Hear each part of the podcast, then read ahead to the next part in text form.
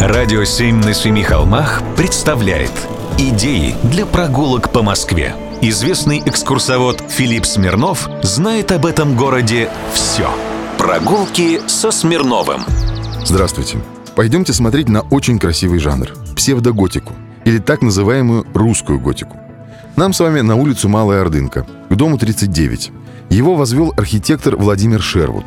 Это сын архитектора, который построил исторический музей. Их часто путают, отца и сына.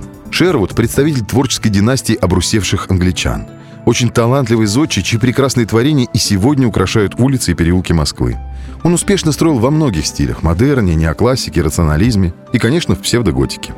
Здесь Шервуд укрупнил готические пропорции и изящно увязал декор с пространственной структурой здания. Фасад автор поделил на три части. Пилястры отметил капителями в виде орлов – кстати, интересно ваше мнение. Некоторые исследователи считают, что это не орлы, а голуби. Архитектор также щедро украсил фасад барельефами с листвой и животными, увитыми цветами. Сверху поместил треугольный щипец.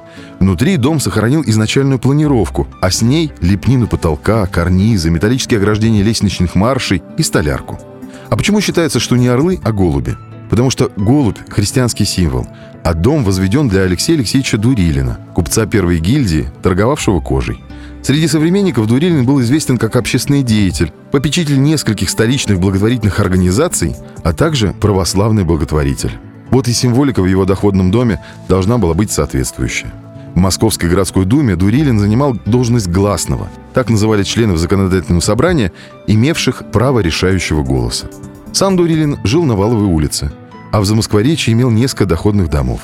А стиль, который вы здесь увидите, он тоже очень интересен – Дом возведен в стиле так называемой русской готики или псевдоготики, сочетавшей в себе элементы подлинной европейской готики, византийской архитектуры и московского, его еще называют нарышкинским, барокко.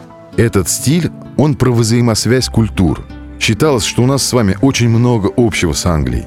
И династии, и архитектура, и образ мышления. В общем, сходите, посмотрите, оцените и подумайте. Прогулки со Смирновым. Читайте на сайте radio7.ru. Слушайте каждые пятницу, субботу и воскресенье в эфире «Радио 7» на Семи холмах.